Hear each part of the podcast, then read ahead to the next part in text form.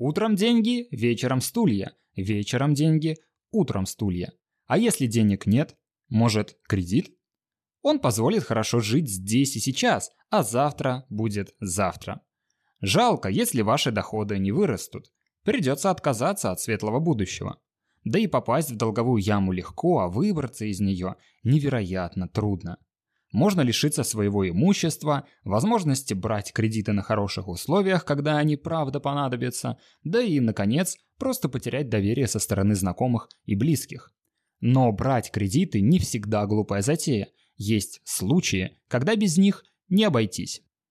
Высокая кредитная нагрузка плачевна, если доходы не растут. Вот вы думаете, что маленький государственный долг это хорошо? Да нет же. Разве кто откажется привлечь заемные деньги под низкий процент? Но не всем дают.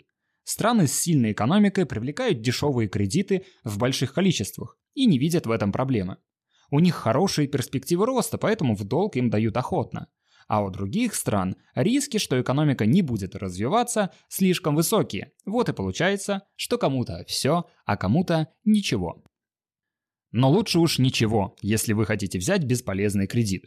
Летите в долг отдыхать в Турцию на неделю, а повышение на работе не предвидится? Ха, весь следующий год будете отказываться от лишней чашки кофе по утрам и сократите походы по ресторанам. А вот если покупаете в кредит ноутбук, на котором будете учиться дизайну или осваивать новую профессию, это другое дело. Кредит, кредит рознь, поэтому важно их отличать. Нецелевые кредиты дороже, ведь банк не знает, на что вы потратите деньги и страхует свои риски. Например, кредитку можно использовать когда угодно, гасить задолженность частями в любой момент, да еще и банк предлагает повышенный кэшбэк и льготный период. Оборотная сторона кредиток в том, что можно увлечься и не заметить, как накопится долг. А если невнимательно прочитать договор, то сумма за обслуживание карты может неприятно удивить в конце года. Но в целом, если бонусы по кредитке слишком вкусные и долг вы почти всегда покрываете в грейс-период, то кредитку можно рассматривать как подходящий финансовый инструмент. Но если вам срочно нужна, скажем, стиральная машинка, денег нет, а кредитку банк предлагает под драконовские условия. Что делать? Для этого есть потребительские кредиты. Брать их можно только когда покупка важна как воздух. Удовольствие пройдет очень быстро, а кредит с высокой ставкой останется. И уж точно не стоит брать кредит в магазине, где сидит представитель банка, готовый дать вам денег взаймы на вот этот смартфон, который так вам понравился. Расчет идет на вашу импульсивность и покупку на эмоциях. Главное, чтобы вы быстрее купили желанную вещь. Проверка кредитоспособности и документов сводится к минимуму, а значит проценты будут очень высокие. Но если от посткредитов уберечься несложно, то с ипотекой сталкивается почти каждый. Чтобы выдать большой кредит на несколько десятков лет, банк требует страховку, которой является закладываемая недвижимость. Перестанете платить кредит, банк заберет залог, продаст его и возместит свои убытки. Так сложилось, что самый распространенный вариант ипотеки – покупка квартиры под залог этой же квартиры. Но по факту ипотекой будет и кредит на авто под залог гаража. Частый спор – снимать жилье или брать ипотеку. Здесь нельзя дать универсальный совет, ведь у всех разные цели и условия жизни. Но в сентябре у меня выйдет курс, в котором я сравню все плюсы и минусы этих вариантов. На ипотеку похожи автокредиты, потому что автомобиль часто становится предметом залога, что позволяет снизить ставку. Для большинства россиян, чего греха таить, это единственный доступный способ купить новую машину. Но только не соглашайтесь сразу на кредитное предложение менеджера в салоне. Внимательно изучите предложения других банков вне салона, если хотите сэкономить. И, конечно, как пройти мимо микрозаймов.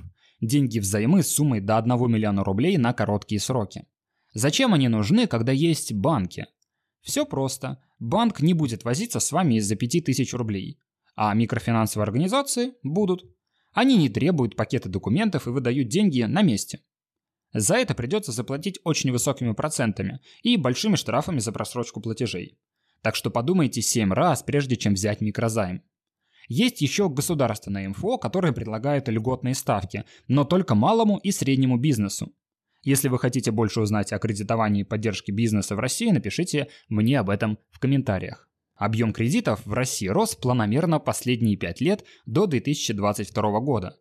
И ничего удивительного, что даже локальный опрос в моем телеграме показал большую долю ипотеки и потребительских кредитов среди остальных видов долгов.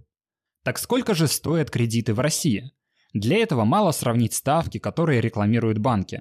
Когда вы придете брать кредит, то удивитесь, что к процентной ставке бонусом идет комиссия за рассмотрение заявки, комиссия за открытие обслуживания счета, надбавка за то, что вы не зарплатный клиент банка и многое другое. Сумма этих платежей называется полной стоимостью кредита, и по закону она указывается на первой странице кредитного договора. Вверху, большим шрифтом, в черной рамке. Так сделано, чтобы кредитные организации не могли обманывать клиентов звездочками и мелкими надписями. Статистика говорит, что на 1 июля 2022 года полная стоимость автокредитов не могла превышать 25,5%, а по целевой ипотеке 16,4%. Самыми дорогими были потребительские кредиты до 30 тысяч рублей. Это 34,9% годовых. Помните, что эта стоимость регулярно меняется в зависимости от величины ключевой ставки, но соотношение кредитов примерно остается одинаковым. Минимальный процент будет по ипотеке, максимальный по необеспеченным краткосрочным займам. Напоследок запомните, что решение, брать кредит или нет, зависит от ваших целей. Вы составили адекватный бизнес-план и хотите открыть перспективное производство? Годится. Решили взять кредит, чтобы торговать на Форексе с большими суммами? Земля вам пухом. Гасите старый заем за счет нового с лучшими условиями? Разумно. Берете в кредит ноутбук, чтобы играть в танчики и сидеть в интернете? Вам надо повзрослеть. Купить первое жилье для семьи в ипотеку – необходимость, а вот жить в долг от зарплаты до зарплаты – показатель низкой финансовой культуры. В общем, кредит не относится ни к белому, ни к черному. Он полезен, если вы пользуетесь заемными деньгами с умом, и разрушителен, если вы не включаете голову.